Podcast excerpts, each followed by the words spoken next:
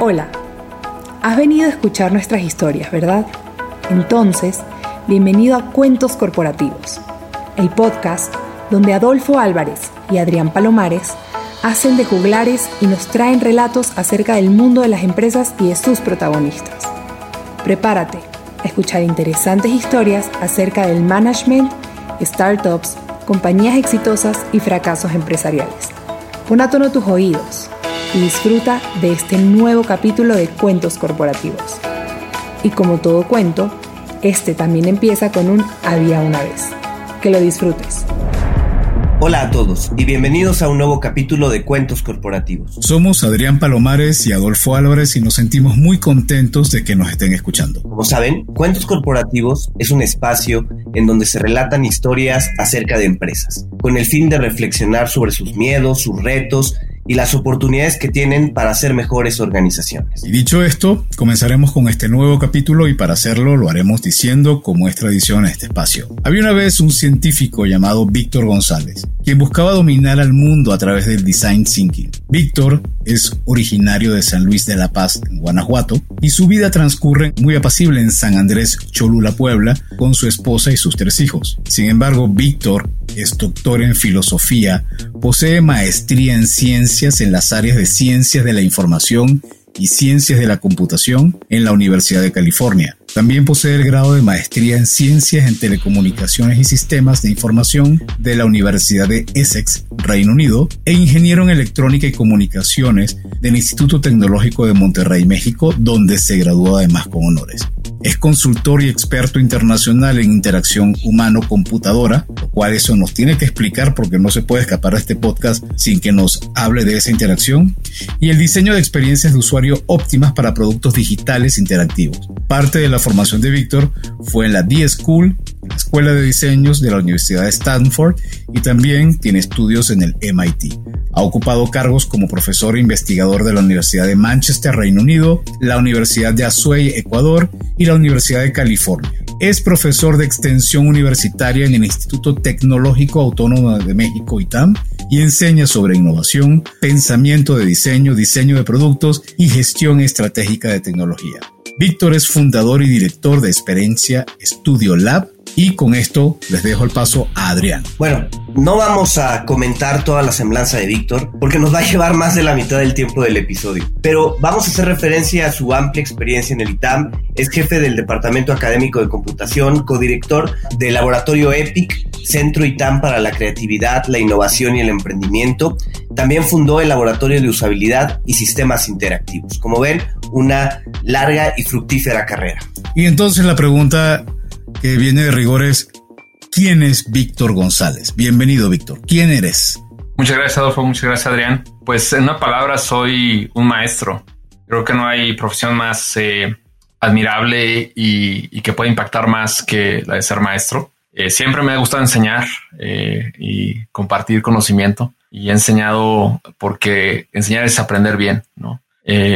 soy en la práctica también eh, pues inmerecidamente eh, padre de familia y puedo este, también quizás con, con el mismo espíritu de enseñar, este, poder eh, tratar de, de, convivir ya a, mis hijos. Y, bueno, creo que también pues soy ciudadano, ¿no? Soy, ciudadano de, de, este país que yo amo y que pues tratamos de cambiar, ¿no? De diferentes maneras. Víctor, ¿qué nos puedes contar de tu vida personal? Además de la parte eh, de estudios, de la parte docente? ¿Qué hobbies tienes? ¿A qué te dedicas cuando tienes un tiempo libre? ¿Qué nos puedes comentar? Pues comentamos al principio, antes de, grabar, que eh, ya tenemos meses aquí con la familia. Eh, y creo que lo que ha cambiado en mí ha sido precisamente este aprecio de, de poder este, jugar este, con mis hijos, de poderlos hacerles un avión este, de papel, el poder eh, escucharlos o preguntarles cómo está yendo con la escuela vía videoconferencia. Pero eso, eso creo que es, es parte de mi vida personal. El, digamos, eh, soy eh, una persona reservada, realmente, este, tranquilo. Este es quizás más tranquilo que el estándar. y pues disfruto de momento tenerlo cerca. antes de la pandemia estaba viajando mucho, me tocaba mucho andar fuera y creo que esto ha sido eh, el gran cambio, la gran transformación, ¿no? El poder, el poder vivir eh, mucho más lo que, lo que está pasando con los que amas, ¿no? Me gustaría comentarle a los escuchas que conocí a Víctor a raíz de un trabajo que en conjunto hicimos dentro de la empresa Edenred uh, relacionado al, a diseñar experiencias de usuario. Y una de las cosas que me llamó la atención, y ustedes no lo ven porque este es un podcast, no es un video podcast, pero detrás de Víctor hay cientos de libros. Y en esta plática que tuvimos cuando estábamos diseñando este curso, Víctor me, me, recomendaba libros y me recomendaba libros y me recomendaba libros y todos los tengo anotados y en verdad me encanta leer, pero no me he dado tiempo. Y la pregunta que te haría, Víctor, es, ¿cuál es tu estrategia para realmente poder dedicarte a leer tanto? ¿Cómo, cómo lo haces? ¿Te sigues un curso en especial? ¿Dedicas un tiempo muy particular a la lectura en el día a día? Fíjate que parte de lo que trato de hacer es eh, entender que los libros están ahí y que son como amigos que vas a recurrir a ellos cuando los necesitas, ¿no? Entonces, para mí es importante tener mis libros cerca, ¿no? Porque a veces puedo decir, ah, mira, este libro en particular te puede ayudar para esto, pero también obviamente me ayudan a mí. Entonces, hay libros que, que de entrada eh, escucho primero. Eh, si el libro me, me, gustó cuando lo escuché, entonces después lo, lo adquiero este, en, físico y si es que tiene audiolibro, pues entonces eso, eso hago. Y después ya, este, pues ya si el libro me convenció, eh, pues a veces por portabilidad, este, pues de alguna manera lo, lo tengo en, en, una edición digital, ¿no? Pero yo marco mucho mis libros, quizás, obviamente, como decías, no, no vas a, ver, pero este libro, por siempre los tengo marcados, este, tengo post-its que utilizo para también tenerlos. Entonces, la mayoría de mis libros están así, o sea, traen, traen marcas, a veces no todo el libro, pero trato de, de, de hacer los míos. No les tengo miedo a los libros, a escribir sobre ellos. A mí me enseñaron que los libros cuando son tuyos es para que escribas y para que reflexiones sobre ellos. Y creo que es una buena práctica el hecho de que, de que escribas tus notas, ¿no? De que escribas sobre lo que te causa eh, admiración. Y al final, digo, eh, creo que también has escuchado, por parte del reto que tengo es que yo digo que soy un vicioso de los libros, ¿no? Este, en mis mudanzas que hemos tenido en los últimos años, este, algún par de ellas las atlánticas, el 70% de lo que se ha movido son libros, muy a pesar de mi esposa y, este, y, pues dices, bueno, pero, pero eso pues es como que parte de personalidad, ¿no? Este, soy mucho de, de responder a preguntas con libros. Oye, Víctor, ¿y acostumbras leer libros puramente enfocados a, a tus temas de estudio o lees también eh, novela, algún otro tipo de, de, cosas? Es bien interesante porque yo leía mucho novela este, y, y, también ciencia ficción, este, particular Isaac Asimov, eh, autor preferido, pero también a autores de novela como Torcuato Luca de Tena, eh, Isabel Allende, y en fin, o sea, pero como que fue una etapa, sobre todo de mi, de mi juventud, eh, adolescencia, cuando leía mucho novela. Y, y también, curiosamente, cuando eh, estaba en esa etapa, era, ha sido eh, jugador de videojuegos. Ahora no, no hago tanto esas cosas. Lo que sí hago es que de hecho muchos libros de novela que leí antes los, eh, los releo de manera cierta, con cierta regularidad, ¿no? Entonces, eh, pero sí, en términos de, de, digamos, del grueso de mi lectura va un poco más sobre, sobre cuestiones precisamente que, que son muy variadas, ¿no? Desde historia, pero no es ficción, historia, este, administración, finanzas este, y los temas que ustedes ya han mencionado, ¿no?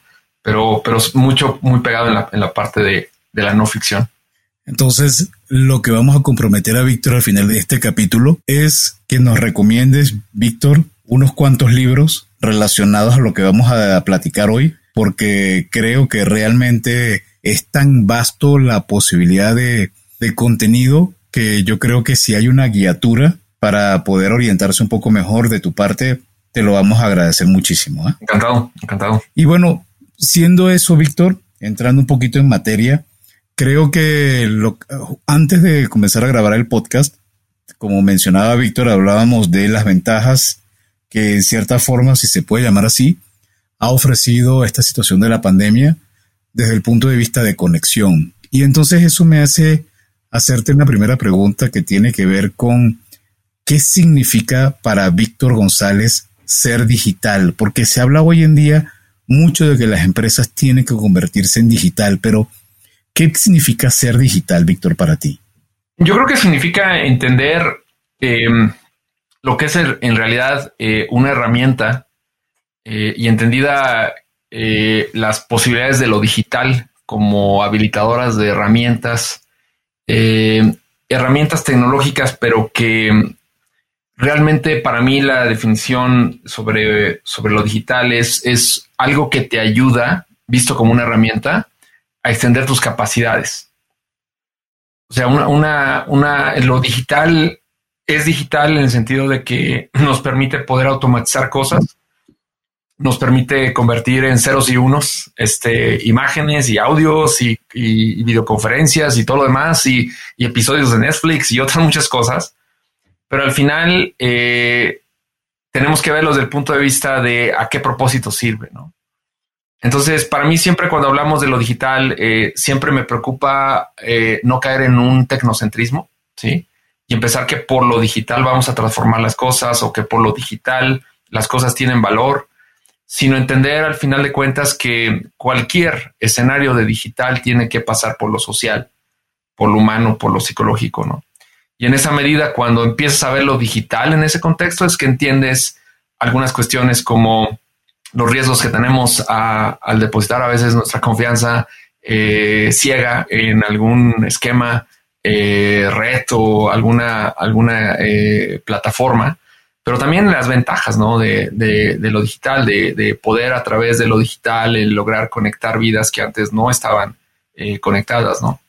Entonces, ciertamente el hablar de que una empresa tiene que entrar a lo digital es primero posicionarse sobre que lo digital es una herramienta, que la digital lo digital te extiende, extiende tus capacidades cognitivas, físicas, emocionales incluso. Y entonces ahí es donde tienes que conectar cuál es el propósito de lo digital y entonces empezar a ver cómo es que podemos eh, eh, utilizar esas herramientas para servir los propósitos y al final pues no eh, caer en, en, un balance más claro, ¿no? De que no todo es digital y no todo es físico, ¿no?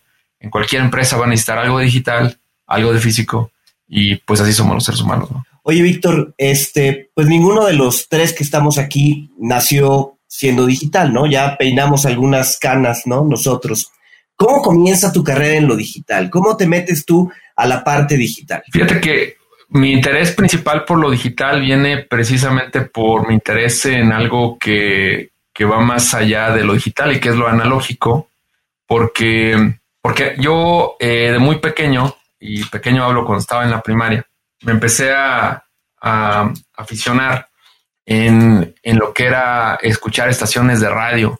Ya lo dijo Adolfo, yo soy eh, de San Luis de la Paz, Guanajuato, y, pues en San Luis de la Paz, Guanajuato no había estaciones de radio, por ejemplo, de FM, ¿no? Frecuencia modulada. Y, la buena música y la mejor calidad estaba en la frecuencia modulada. Entonces, eh, pues con un buen amigo, este, nos poníamos a, a poner antenas en la casa de mi madre, mi padre, y este, y nos poníamos a, precisamente tratar de, sintonizar estaciones de, lejos, ¿no? Cuando yo empiezo a trabajar en eso de tratar de, entender cómo poder aprovechar las condiciones, la altura, los diseños de las antenas, eh, coincide un poco con las, mis primeros encuentros con las computadoras, ¿no? Y empezar a ver que muchas de las cosas que yo podía eh, consultar, pues iba a ser a través de las, de las computadoras. En ese entonces todavía no había internet, no, no, empezaba eso, pero había programas, programas que me ayudaban a entender más fácil, ¿no? Este software que me iba a entender más fácil cuestiones de,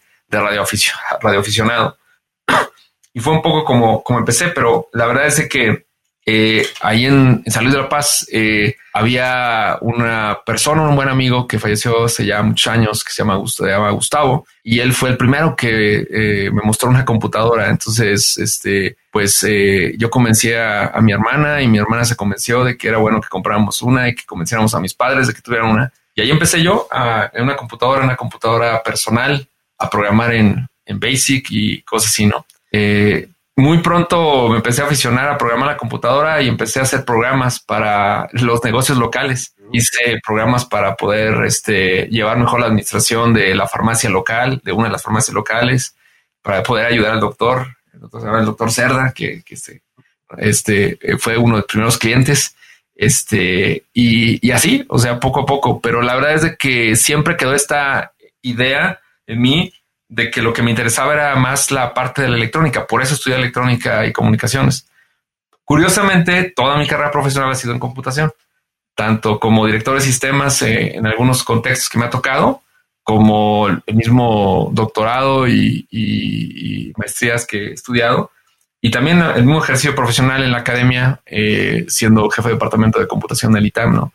Entonces, eh, por, por, ahí empezó, empezó con, con el interés de sintonizar estaciones lejanas. Ahora, ¿cómo alguien con tanto interés en la parte de tecnología se decide sacar un doctorado en filosofía? Bueno, el, doctorado en filosofía como tal, de la forma de escribirlo, en realidad eh, el, el, doctorado en sí es en, en, sistemas de información y computación. Eh, pero tiene ese, ese, perfil de filosofía en el sentido de que lo que estás tratando es de, pues básicamente generar nuevo conocimiento, ¿no? Eh, pero lo que es interesante del doctorado, en el caso de mi doctorado, eh, es que combina el estudio de una disciplina que se conoce como interacción humana-computadora con otra preparación que yo a la par tuve durante mi doctorado en la Escuela de Negocios de la Universidad de California en Irvine. Entonces, yo siempre he andado entre el mundo de los negocios y el mundo de la tecnología, pero lo que hizo clic aquí fue que precisamente em, trabajando como, eh, como director de sistemas en una universidad pública, me di cuenta que por más que intentábamos hacer las aplicaciones bien y que por más que podíamos este, nosotros meterlo mejor la tecnología, había un aspecto social que no habíamos considerado, ¿no? Esta, la política para que un sistema realmente se adopte, cuestiones relacionadas con la personalidad de las personas.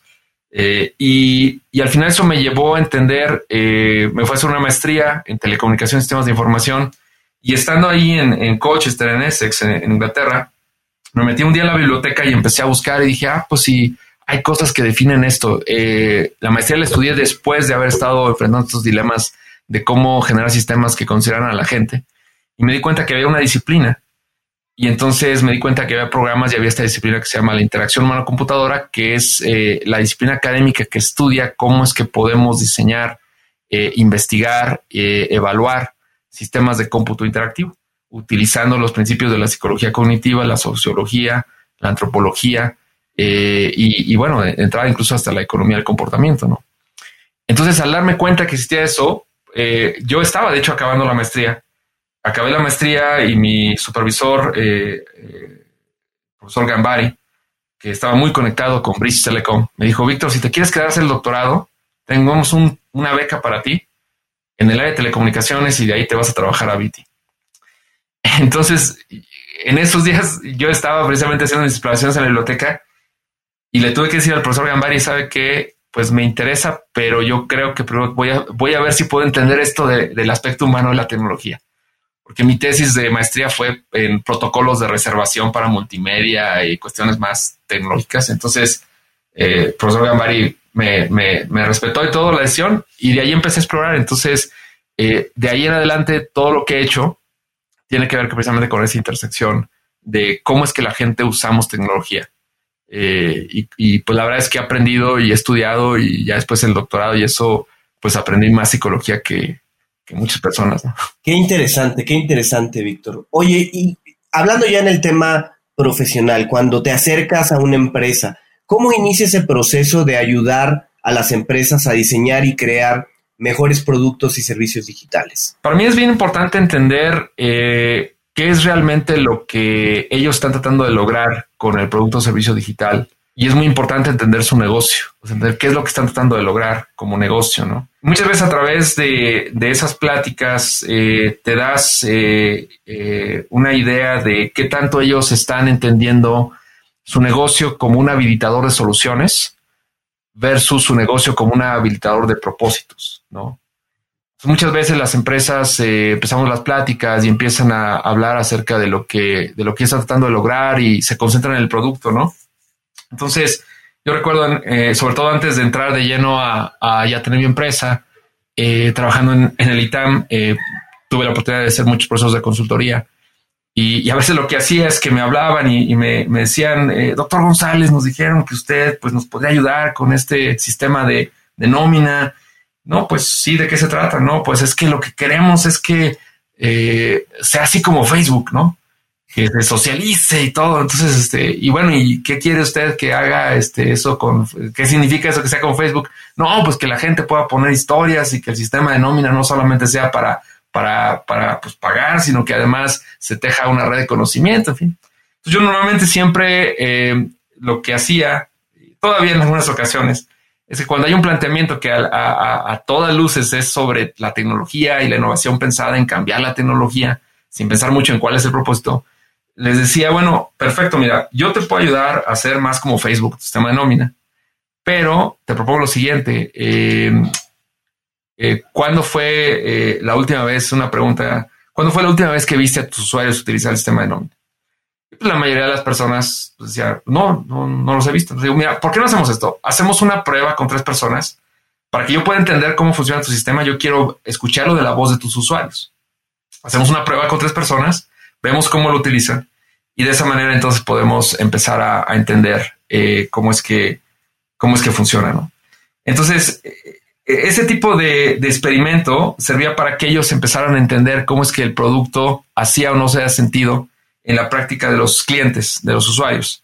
Y por otro lado, servía para entender si realmente su negocio estaba entendiendo de qué se trataba su negocio. Eh, eso actualmente sigue existiendo, o sea, en el quehacer de lo que hacemos con, con las empresas que trabajamos, estamos muy centrados en entender sus objetivos de negocio y a partir de eso poder construir eh, soluciones para eh, mejorar la experiencia de, sus productos digitales, servicios digitales. Y en, ocasiones, pues, es el producto digital, en ocasiones es el equipo que está creando el producto digital, en ocasiones es más bien el liderazgo de las organizaciones en donde nos concentramos para poder ayudarlos, pero siempre bajo el principio de entender si han entendido sus propósitos y si tienen claridad en cuanto a que su negocio está orientado a qué propósito y a partir de eso poderlos ayudar. Podemos decir entonces que Experiencia Studio Lab es como el IDEO mexicano y tú eres como el David Kelly mexicano. No, sería demasiado decir que estoy este, cercano a, lo que el profesor Kelly eh, eh, ha logrado. No, yo creo que probablemente soy más una especie de Sherlock Holmes mexicano este, en el mundo digital. Este, porque realmente hacemos eso para las compañías, o sea, hacemos trabajo de investigación. Nosotros distinguimos muy bien entre diseño, desarrollo e investigación. Y podemos entender que hay esfuerzos de desarrollo de producto, sea digital o no sea digital, que están bien diferenciados de los esfuerzos del diseño del producto, pero también de la investigación. Y, y la investigación del producto es algo que hacemos, creo que bastante bien eh, podemos eh, posicionarnos en, precisamente ayudar a las compañías a, poder descubrir cómo se recibe su experiencia y por otro lado a tratar de entender por qué la experiencia no, no se recibe como ellos esperan. Probablemente vienen ejercicios de descubrimiento como los que hace IDEO en el sentido de poder plantear, eh, oye, es que no está bien entendido tu, no está bien, no está funcionando tu producto porque de entrada no estamos entendiendo bien cuál es el segmento de mercado al cual lo estamos ubicando. Y entonces viene un trabajo de descubrimiento para definir cuáles son los arquetipos, las personas que definen a tus clientes. Y los ayudamos a ir más allá de los demográficos y los ayudamos a, ir hacia las intenciones y luego regresar y mapearlas hacia demográficos. Eh, y hemos hecho eso con, varias empresas, ¿no? Pero empieza eh, en muchas ocasiones con, con este, este posicionamiento donde ellos o ya entienden que lo que están requiriendo de nosotros es investigación, o, viene como un resultado de, poder reflexionar con nosotros y decirles, nosotros lo que te podemos aportar es esto. Algo que es bien claro y, que nosotros tratamos de marcar en experiencia es que nosotros somos una agencia que hace investigación para la innovación y que en ese sentido, cuando nosotros sabemos que lo, de lo que se trata es de desarrollar el producto, decimos, nosotros no lo vamos a desarrollar.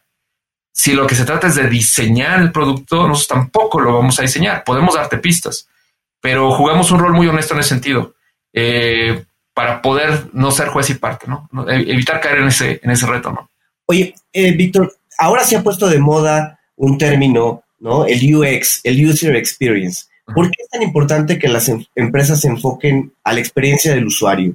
¿Qué, valor les genera a las empresas este, dedicar tiempo, dedicar recursos a, cómo este, pasan tiempo sus usuarios usando los servicios que, tienen. Sí, Adrián, yo, yo creo que parte de, la importancia, y, de hecho me enfocaría a que las empresas entendieran la experiencia, porque puede ser la experiencia de clientes o la experiencia de usuarios. Hay muchos negocios que se mueven bajo modelos de, negocio a negocio, de business to business, y otros que sí son business to customer, negocio al cliente pero también que en muchos escenarios cuando nos concentramos en pensar en el usuario, perdemos de vista que a veces en esta ecuación hay un cliente y, hay un usuario, y no siempre es la misma persona, ¿no?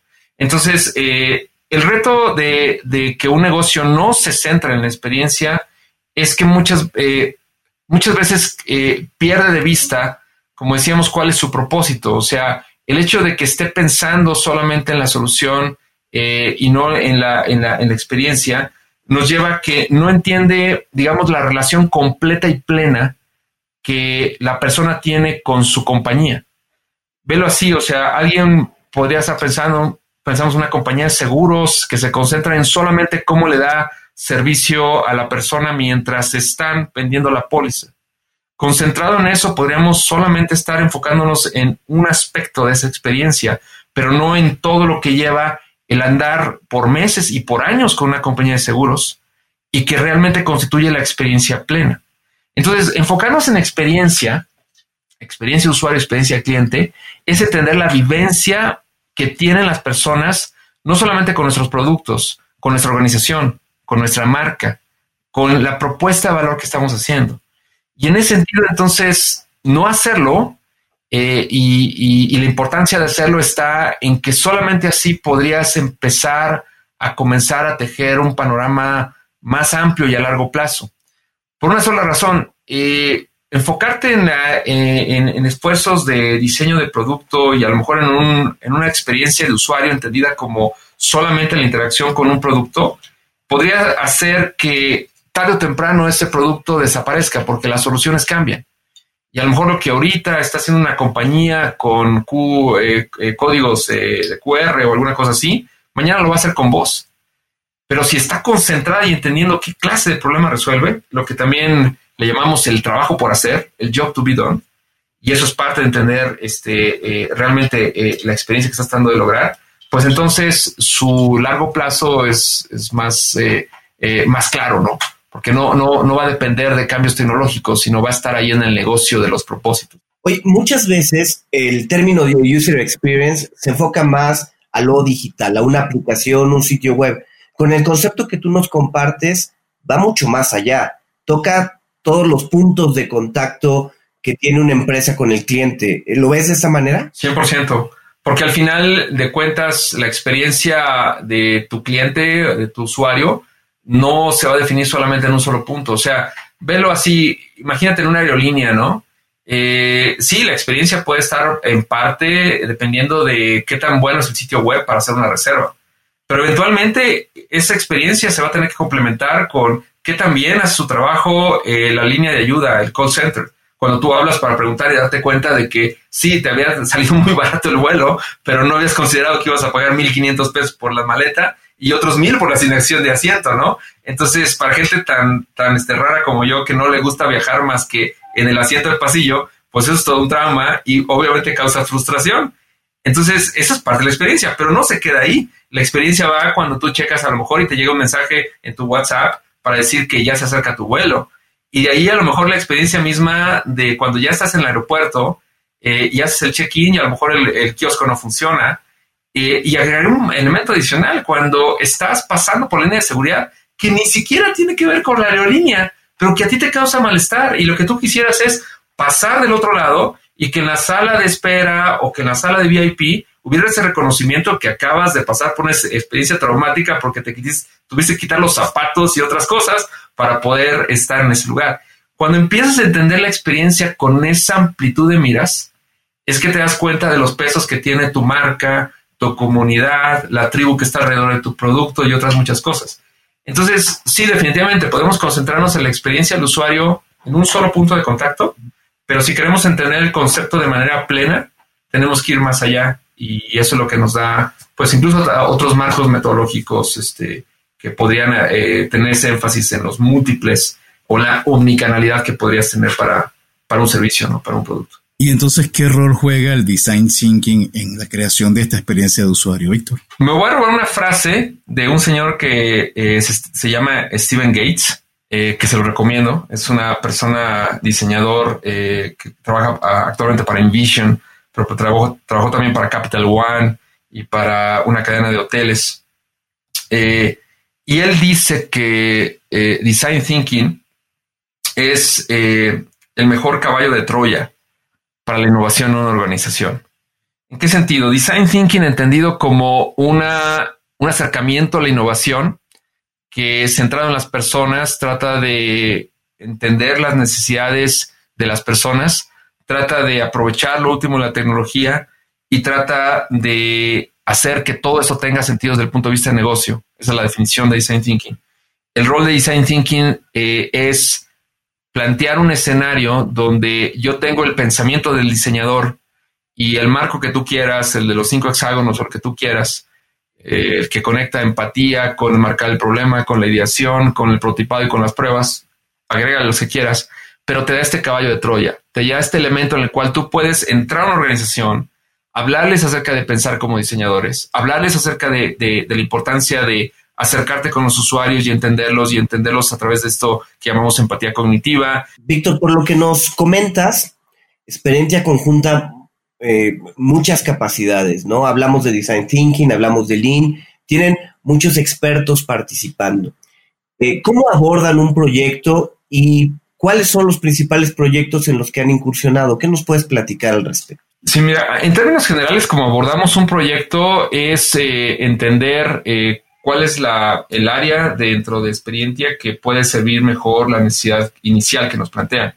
Esto puede ser a partir de, de, lo que es el servicio de evaluaciones expertas o lo que sea el servicio de instrucción y acompañamiento, que es más básicamente capacitarlos, o el, servicio de, de, consejería, de coaching y de investigación de escritorio, que es un servicio mucho más para individuos, ¿no?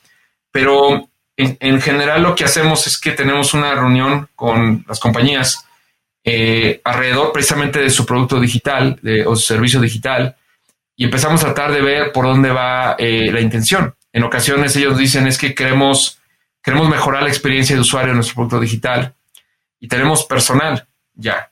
Entonces probablemente ahí se trate más bien de ayudarlos a que ellos solos, eh, con nuestro apoyo en capacitación, puedan tener los cuadros para poder crear el producto digital. En otras ocasiones no tienen los cuadros y lo que quieren más bien es un, un, esfuerzo externo que les ayude a salirse de la caja, a, este, a dejar de, de, tener esta ceguera de taller y, y, entonces una evaluación les puede servir, ¿no? Y en ocasiones es una cuestión más como de liderazgo, ¿no? Este, una organización que está buscando que su líder eh, poder entender algún esquema eh, ágil y poderlo, poderlo implementar, ¿no? Entonces, dependiendo de eso es, el énfasis que hacemos. En ocasiones sí puede ser un proceso más como design thinking, pero siempre pensando en que hay un producto digital. Eh, hacemos una, valoración. En ocasiones entramos a procesos pues, típicos de, digamos, de una especie de esquema de licitación donde nos invitan y todo. Son pocas los esquemas que a veces entramos sin, la mayoría de las cosas son por invitación directa, pero cuando entramos tratamos de hacer una valoración si realmente podemos hacer o no podemos hacer nosotros. Eh, el trabajo y a partir de eso entonces que decimos, bueno, sí, podemos hacerlo, tenemos el, equipo de gente que lo puede hacer y, eventualmente ejecutamos. Me voy a concentrar en lo que podrían ser, por ejemplo, evaluaciones de producto digital para dar algunos ejemplos de cómo es que lo hacemos y, explicar la clase de proyectos que hacemos, ¿no? Eh, hay una empresa que no puedo decir el nombre, pero es una empresa de retail grande eh, en el mundo, que es nuestro cliente. Y con ellos hemos trabajado con un esquema donde hacemos estudios cada semana eh, eh, y donde cada semana puede ser un estudio diferente. Entonces ellos, por ejemplo, un día nos dicen, no, pues, ¿sabes qué? Quiero que para la próxima semana hagamos un estudio que nos, que nos permita comparar nuestra plataforma con la plataforma de tal competidor. Y, y se convierte en un estudio en el cual nosotros planteamos en una sola semana ese trabajo. En, un viernes por la mañana definimos qué es lo que se va a hacer, definimos un, protocolo preliminar. En un lunes, este, en el transcurso de la mañana, se empiezan a reclutar participantes para el estudio ya sea que fuera una prueba de usabilidad o entrevistas o lo que corresponda. Después, eh, el martes ya tenemos eh, un piloto de esto. Ejecutamos el estudio miércoles eh, y el, el, reporte lo estamos escribiendo el jueves y el viernes estamos entregando resultados. Nos movemos bajo un esquema ágil donde en una sola semana podemos generar resultados, normalmente pensando que vamos a tener tres, cinco entrevistados, ¿no? Entonces, eh, en esta empresa, por ejemplo, de, retail, lo que ha sucedido es que podemos ir combinando los estudios que algunos tienen que ver con entrevista y lo que producen son, por ejemplo, eh, el tratar de entender la experiencia de cómo es que alguien, un, cliente, está eh, entendiendo un, un, nuevo concepto. Supongo que van a cambiar de marca, que van a entrar con un nuevo esquema, este, pues entonces hacemos entrevistas y no se concentra. En otras ocasiones es mucho más, eh, por ejemplo, con, con, una empresa de, criptomonedas que trabajamos también con ellos, eh, eh, iniciamos precisamente primero evaluando lo que ya tenían y tratando de ver cómo es que entendían los usuarios, pero sobre todo eran más estudios, no tanto de usabilidad, sino de la experiencia vivida, estudios de retrospectiva. Entonces ahí les ayudas a entender, pero eventualmente esos estudios se fueron volcando menos a pruebas de usabilidad y de validación y más hacia la definición de quiénes eran sus clientes y empezamos a definir arquetipos y personas. ¿no? Entonces, en la mayoría de los casos, como trabajamos, son con contratos de tres meses, eh, seis meses, que nos permite hacer este tipo de, esquemas flexibles, ¿no? Si hemos hecho, por ejemplo, eh, hemos trabajado con, con, una empresa de fintech eh, que, básicamente está en el negocio de de poder eh, levantar capital para poder prestar y poder distribuir préstamos y eso. Y parte de, lo que ellos intentaban en su empresa, un startup, era tener una prueba de, digamos, de la usabilidad de su producto y la accesibilidad de su producto en el corto plazo para antes de levantar una ronda y antes de seguir avanzando. Entonces, en ocasiones pueden ser muy puntuales, pueden ser un solo esfuerzo que hacemos para poder este, trabajarlos, pero en la mayoría de los casos estamos hablando de, tratamos de entender cuál es el negocio de las personas, tratamos de entender qué objetivos de negocio están buscando, tratamos de, de, acotar, porque en muchas ocasiones no se puede investigar todo lo que quisiéramos investigar. Entonces tienen que ellos que establecer prioridades y nosotros les ayudamos a definir esas prioridades y ejecutamos estudios que quizás acumulados sí pueden llegar a, no sé, a, a, investigar la experiencia de una docena de personas o 20 personas, pero eh, son estudios donde lo que intentamos es que cada semana, en un, par de días, ellos tengan resultados que les permitan tomar decisiones. Pero no llegan a la parte de prototipado, ¿verdad? En ocasiones lo que hacemos, Adolfo, es darles, hacemos dos tipos de, digamos, de sugerencia, les llamamos. Podemos sugerir cambios en la interfaz actual o en la experiencia interactiva actual y mostrarles un maquetado de cómo se podría ver, eh, wireframes o algo que muestre eso. Pero también en otras ocasiones lo que hacemos es aprendizaje por comparación. Entonces le decimos a, la empresa, oye, así lo hace Spotify, así lo hace esta otra compañía que está en España, así lo hace tal eh, empresa de hotelería. Y aunque no sea su sector, probablemente lo que estamos tratando de mostrar no tiene que ver con el sector, tiene que ver con un elemento de la experiencia interactiva. Entonces, de esa manera logramos no meternos a trabajo de rediseño, y tampoco asumir cosas que no son. El riesgo de ser investigador eh, que, no entiende la tecnología, y en eso a mí me ayuda y a mi equipo nos ayuda a saber algo de tecnología, es que no hace supuestos un poquito, digamos, eh, pretenciosos en cuanto a los cambios, ni minimiza los cambios. Por ejemplo, unas cosas que es bien interesante, y yo creo que a ustedes les hace mucho sentido, no establecemos prioridad sobre los cambios. O sea, nosotros sí te podemos decir, o sea, oye, esto le va a afectar a la experiencia del cliente y además esto le va a afectar a este objetivo de negocio que tú tienes pero la prioridad de los cambios la decides tú, porque eso tiene que ver con desarrollo de sistemas y tiene que ver con rediseño de la experiencia interactiva. Ambas cosas nosotros no podemos tomarnos la libertad de asumir eh, que van a tomar tanto tiempo o que son más o más fáciles o más sencillas de hacer, más, más difíciles de hacer. Y, en, México puntualmente, Víctor, ¿Qué, casos has visto tú o pudieras comentar que sientes que son ejemplos que hayan trabajado contigo o que sean de otro tipo de sector? Eh, que sientes que son ejemplos muy buenos a considerar como modelos de implementación de UX y de metodologías de design thinking? Pues yo creo que hay varios. Eh, en general, yo creo que nosotros no trabajamos directamente con ellos eh, en eso, pero creo que lo que ha hecho el equipo de BVA es sin duda un romper paradigmas en cuanto a lo que es posible hacer. No digo que sea perfecto, pero creo yo que está rompiendo paradigmas en cuanto a lo que es posible hacer y que además tienen esta experiencia plena, holística, de que no solamente se concentran en, el app, sino también en su página web y eventualmente y también lo tienen en sus cajeros, ¿no? Creo que es un, buen ejemplo, ¿no? Eh, yo, yo creo que al, ver ese tipo de experiencia te das cuenta de, que sí se requieren equipos grandes para poderlo lograr, pero que definitivamente va mucho más en el sentido de la prioridad que se le da. Ahora, eh, ejemplos, digamos, relacionados más con, a lo mejor con un, mercado de, de, retail, yo diría que, la experiencia que, por ejemplo, puede tener Rappi, ¿no? Eh, es también eh, un, buen ejemplo, ¿no? De, experiencia. Y sobre todo, fíjate que ahorita voy a dejar de lado la experiencia que tienes como cliente. Nos tocó eh, trabajar entendiendo la experiencia, no con ellos porque no es nuestro cliente, pero entendiendo la experiencia de los que compran, de los shoppers. Y a mí me sorprendió mucho porque normalmente es como unas cosas que esperarías que dices, bueno, si, si para el usuario final tiene una buena experiencia, pues para los choppers a lo mejor va a ser muy mala la experiencia o simplemente no va a ser tan depurada. O sorpresa, porque en realidad no, o sea, en realidad ellos están diseñando un buen balance de esos dos elementos. Y entonces creo que habla de ellos, digo, eh, eh, desconozco exactamente quién está detrás de eso, solamente puedo ver el resultado y lo que puedo ver es que hay una... Eh, hay un compromiso de parte de la organización para entender y balancear esas dos cosas y no quedarse solamente en un aspecto de de un componente de la experiencia y, al final entender a todos los diferentes tipos de usuarios. Víctor, eh, históricamente parecería que México, quizá Latinoamérica, me, animaría a decirlo, son eh, lugares donde la planeación no se nos da, ¿no? Y veo que con el tema de diseño, justo la parte de planeación es la que debes de estar considerando. Si vas a decidir poner algo en un lugar es porque ya evaluaste otras consideraciones. Em, ¿Ves que Latinoamérica, ves que en México está realmente enfocado a el tema de planear las cosas, de diseñar las cosas? Sí, creo yo que, es posible, pero no es muy común. o sea, te lo voy a decir.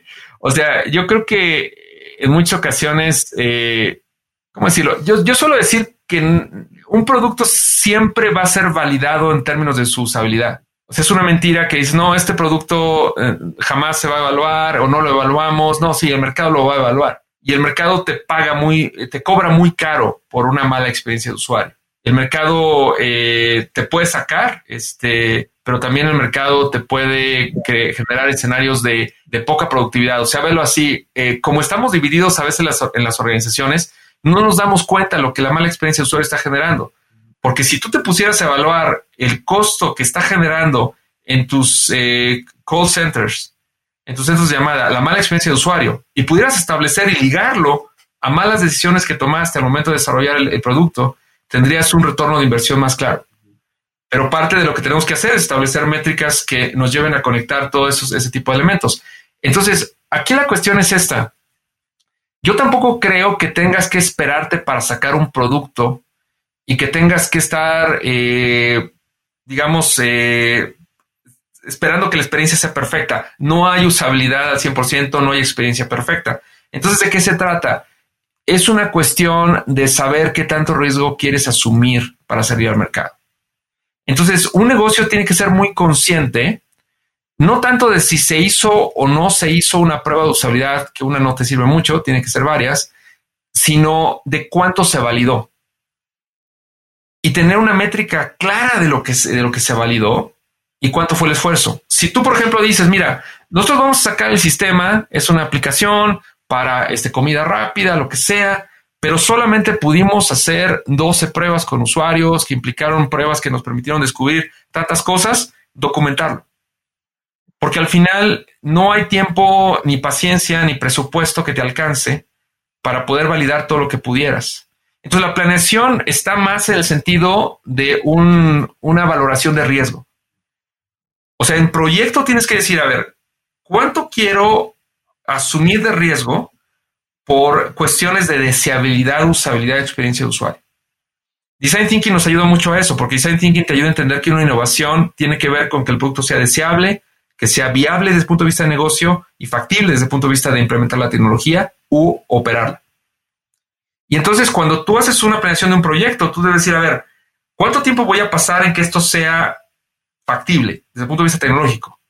Pues haces pruebas, simulaciones, ves la seguridad, ves si tienes todo lo demás, haces sus estimaciones y listo, dices, listo, ok. Eso lo hacemos como ingenieros y no nos cuesta un trabajo. La deseabilidad tenemos que hacer la ingeniería, tenemos que medirla y tenemos que decir cuáles son mis métricas que voy a utilizar para que esto sea deseable voy a utilizar un cuestionario de satisfacción tipo SUS, voy a utilizar una escala de, este nivel, voy a utilizar este tipo de instrumentos, voy a utilizar métricas de eficiencia para poder ver si la gente lo puede utilizar, métricas de aprendizaje, si la gente lo puede aprender, ok, perfecto. Y eso, ¿con cuántas personas lo voy a hacer? Pues lo voy a hacer con 60 personas, lo voy a hacer con esto. Puedes utilizar estadística para poder ver qué tanto eso se va a reflejar en tu, en tu universo pero al final de cuentas es una valoración del riesgo que quieres tener en términos de que este producto no sea deseable. Me quedo ahí porque la parte de, validación desde punto de vista de negocios tiene que ver con análisis financiero. Sin problema. Y creo que se entiende claramente y lo hacemos. Vemos si tiene mercado esto, si no tiene mercado, el retorno a la inversión y todo lo demás. Pero la parte de deseabilidad es, es la, que, la que no hacemos. Entonces, ahí yo diría que es donde tiene que estar la planeación tiene que haber planeación directa de cuánto riesgo quiero asumir porque el producto quede validado, hasta qué punto para garantizar que este producto sea deseable, usable, accesible y que tenga una buena experiencia. Pero también influye mucho la cultura de las empresas porque quiero imaginarme, tú que has trabajado con las empresas grandes y con las empresas, con las startups, me quiero imaginar que las startups están mucho más pro a hacer este tipo de cambios y a considerarlos y las empresas grandes, no sé si después que reciben el estudio dicen, ah, está muy bien, está muy padre, pero tengo un tema de legacy tecnológico que no me permite aplicarlo en este momento y entonces vamos a posponerlo para qué sabe qué año. Eh, y después el estudio duerme el sueño de los laureles en un cajón de algún director. Hay, hay, de, hay, de, todo. Yo, bueno, yo, yo, evidentemente ustedes también lo, lo, han vivido y yo creo que coincidan conmigo, hay de todo. O sea, puedes encontrar que a lo mejor no es legacy, pero es necedad de parte de un emprendedor joven que dice, no, y es que además hay este mensaje que creo que está mal ubicado, en sentido de que no, este, no desistas de tus sueños, este, no importa que tengas detractores, tú eres un emprendedor y, o sea, sí, pero hay que ser un emprendedor inteligente, ¿sí? Y hay que ser un emprendedor que también escuche, ¿no? Y, en muchas ocasiones, eh, creo que ya sea legacy o, este, o necedad, eso impide que la gente haga y tenga la paciencia para poder hacerlo. Y en el caso de las empresas grandes, pues puede pasar este, lo mismo. O sea, puede haber empresas y, también empresas pequeñas que realmente lo que entienden es de que se trata de, de o sea, todo en la vida es trabajo en, avance, work in progress, ¿no? No hay nada que esté terminado hasta que esté terminado. Entonces, al final de cuentas, eh, y eso se va más bien hacia, hacia, nosotros, creo que si entiendes eso, entiendes que, que al final eh, vas a poder eh, irlo llevando. Ahora, sí hay culturas que pueden estar mucho más abocadas a decir esto sale porque sale y sale porque el director y la este, sobrina del director dijo que esto debería ser así y así va. Pero yo lo que le suelo decir a, a los investigadores de experiencia es que a mí no me preocupa eso, no me preocupa que la sobrina del director haya dicho que el producto va a salir como va a salir. Lo que me preocupa es que no tengamos la capacidad de documentarlo y no tanto en términos de que fue la sobrina del lector, sino decir, este producto salió sin validación. Porque velo, velo así, Adrián Adolfo, hay productos que si hubieran salido validados, no tendríamos ahorita los beneficios que contamos. Cientos de productos que no, o sea, que fueron ideas y puntadas, que alguien se arriesgó y los hizo. Pero el grueso de los productos no salen así. Ahora, esto también es una decisión de, de negocio. El negocio en ocasiones dice, hay un costo de oportunidad. Si no salgo ahora, alguien más va a salir. Entonces, mi recomendación, insisto, es que en tus reportes o en, el negocio entienda que fue sin validación. Hay una noción y con eso eh, redondeo. Una cosa son los hechos y otra son los supuestos. Y en ocasiones el, el, gran problema que tenemos es que pensamos que nuestros supuestos son hechos y nunca nos atrevemos a validar, ¿no? Y esa también es una recomendación que haría a la audiencia. O sea, si tú estás consciente que lo que estás armando son una serie de supuestos que no has validado, no importa. pero establece claramente que fueron supuestos, no hechos. Estoy de acuerdo. Víctor, muy, muy interesante. Este, ya, ya nos has platicado, ¿no? Estamos ciertos de que te gusta leer, pero ¿te gustan los cuentos? Sí, sí, sí. Eh, estuve eh, bueno, meditando sobre eso y sí, o sea, te digo que tanto me gustan los cuentos que ahora les leo a mis hijos, este, como me gustan los cuentos que leí yo de niño y que ah, algunos salen a relucir a veces ahora con en, lo que estoy haciendo.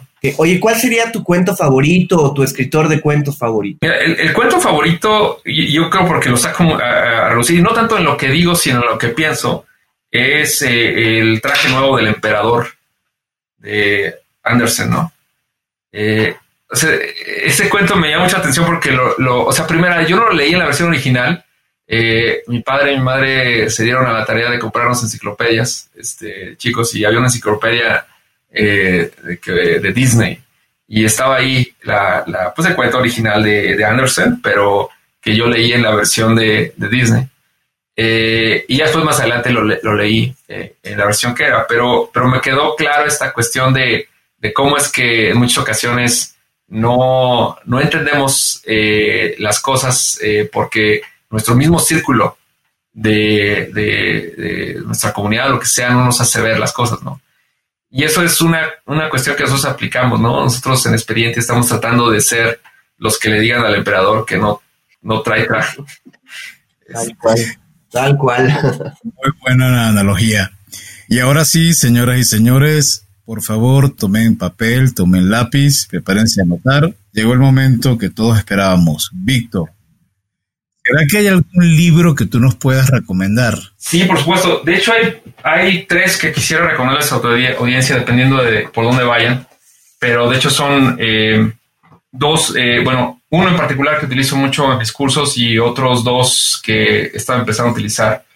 Voy a empezar por uno que va para emprendedores que es eh, este libro que se llama How I Build This de Guy Raz. Buenísimo. Y el podcast es increíble. Exacto. Altamente recomendado. El libro en realidad es un resumen de varios de los podcasts que, que, eh, tú y yo conocemos y que, y que pues le recomendamos a la audiencia. Sobre todo porque, eh, sobre todo para audiencia que prefiere el, material en español, los, los podcasts de, de Guy Ross están este, también eh, con subtítulos, eh, están el transcript más bien eh, de los podcasts y entonces lo, recomendaría. Es un buen libro, creo que precisamente para gente que quiere, sobre todo, desmitificar esta idea del emprendimiento. Muchas veces pensamos que todo es alrededor de levantar capital, cuando en realidad creo que la estrategia que, que yo creo que funciona para muchos de nosotros es hacer eso que se llama bootstrapping, ¿no? Que es con, que el negocio debe, el negocio es negocio porque tiene clientes pagando. Entonces así tenemos que empezar un negocio y creo que a partir de eso entonces ya puedes escalar y buscar capital, pero no al revés, que a veces eso tiende a contaminar mucho la idea de qué significa realmente emprender, ¿no? Eh, otro libro de tres, este que de hecho acabo de recomendar hace poquito, que se llama Diseñando para la Mente, eh, siete principios psicológicos de la, del diseño para la persuasión de mi tocayo, el señor Víctor Yoko. Este libro me encanta por lo siguiente, es un libro que habla acerca de psicología cognitiva, y economía de comportamiento para diseñar la experiencia del cliente, pero te lo enseña no a partir de reglas, de heurísticas, sino te lo enseña a través de modelos. O sea, te enseña con modelos muy sencillos cómo es que realmente compramos en Amazon, cómo es que nos persuaden para poder apostar, por ejemplo, eh, cómo es que manejamos riesgos, ¿no? Cuando estamos comprando una póliza de seguro. Y, hay psicología cognitiva detrás de eso. Y creo que muchas personas que están haciendo diseño de, diseño de experiencia se verían beneficiadas de, este libro, ¿no? Y es algo que utilizamos para eh, materiales y cursos y otras cosas. Finalmente, este libro, que espero que pronto esté en español, que también me ha ayudado mucho. Este libro es reciente, se publicó en el 2020, del señor Bob eh, Johansen, que este es eh, director del Instituto para el Futuro, y se llama El pensamiento de espectro amplio, Full Spectrum Thinking. Cómo escapar de las cajas en un futuro eh, más allá de las categorías. Bien interesante este concepto de, de, Bob Johansen porque vivimos en un mundo que tiende a, categorizarnos, ¿no? eh, en partidos políticos, en, este, religiones, este, en preferencias. Y está bien porque podemos conservar identidad y podemos serlo, pero también eh, eso lleva una serie de estereotipos y, y, nos impide ver lo que nos conecta más allá de que lo que nos separa. Y en un mundo como el que tenemos ahorita, tanto allá con nuestro vecino del norte como acá en México, creo que este pensamiento de full spectrum, es decir, que en realidad somos una combinación de vivencias y que esas nos, nos, definen y no tanto nuestra afiliación o, este, o, la posición que tenemos en la sociedad, creo que es el tipo de pensamiento que, que, que se necesita. Ahora, este libro es de innovación. Este libro es cómo puedes transformar una organización para que deje de pensar también en un esquema de categorías de segmentación y piense en un espectro amplio de clientes, en un espectro amplio de productos, ¿no? Entonces les recomiendo mucho tanto seguir al autor y al Instituto del Futuro, como leer este libro que utilizamos y de hecho fue la base para un seminario que hicimos hace poco de, reimaginar el negocio, ¿no? Buen libro. Excelente. Víctor, muy, muy interesante todo. Eh, ¿Dónde te pueden contactar nuestros escuchas? Si alguien quiere eh, pues tener una conversación contigo, ¿Cuáles son las redes sociales que usas? ¿Dónde puede la gente llegar? Me pueden encontrar, sobre todo la mayor actividad la genero sobre LinkedIn. En LinkedIn me pueden encontrar como Víctor eh, eh, M González. Víctor M. González, si buscan así como Víctor M. González me van a encontrar. Este, tengo muchos homónimos, este, artistas, eh, el doctor Simi, este, y otros. Entonces igual van a conectar con el doctor Simi, pero no conmigo. Entonces, una forma. La otra es con eh, eh, buscarme en Experientia, eh, buscar www.experientia.com. Ahí me encuentran. y finalmente en arroba BMGIG, BMGYG, que es en Twitter, donde me pueden encontrar. Pero lo más sencillo es LinkedIn y con mucho gusto acepto sus eh, invitaciones a conectar. ¿El sitio web de experiencia cuál es? Es www.experientia.com. De todas maneras, en las notas de este podcast vamos a colocar la información para que la puedan fácilmente eh, acceder. Víctor, un mensaje final después de habernos pasado por el mundo del UX, design thinking, mundo digital, innovación. ¿Qué me puedes decir a los, a los escuchas eh, como una reflexión final? Pues me, iría con el mensaje de poder tender puentes, ¿no? Eh, creo que el mundo y lo que los negocios necesitan hoy en día tiene que combinar eh, la tecnología con la psicología, las humanidades con eh, la ingeniería. y que el hecho de que tú estés en una de esas posiciones no te excluye. Quisiera simplemente mencionar que en Experiencia, las 21 personas que integramos la compañía en este momento, tenemos perfiles variadísimos, hay físicos, hay administradores, hay psicólogos organizacionales, hay gente de sistemas, hay antropólogos. Eh, y su Cardex no define nuestro, nuestro trabajo, define lo que estamos aprendiendo todos los días. Entonces, pues invitaría a eso, ¿no? en estos temas a veces pensamos que o soy tecnológico o soy de la parte de negocios. Creo que a veces eso nos afecta más y tenemos que verlo con, este esquema que nos dice Johansen de eh, pensar, pensar en, espectros amplios. Excelente. Bueno, muchísimas gracias. Era Víctor González. Una plática realmente que yo sugiero revisar con mucho detalle porque de verdad que el aporte que nos ha dado Víctor hoy acerca de toda la información relacionada sobre la experiencia del usuario es muy válida tanto para los pequeños como para los grandes comercios. Entonces, gracias Víctor, gracias a ustedes por habernos acompañado en este episodio de Cuentos Corporativos. Como decimos, las empresas, sin importar su origen, razón de ser o tamaño, tienen todas algo en común. Están hechas por humanos. Y mientras más humanos tienen, más historias que contar. Y todo cuenta, todo cuento empieza con un había una vez. Nos escuchamos en el próximo capítulo. Muchas gracias a todos. Gracias. Víctor, gracias. No, al contrario, ustedes, muchas gracias.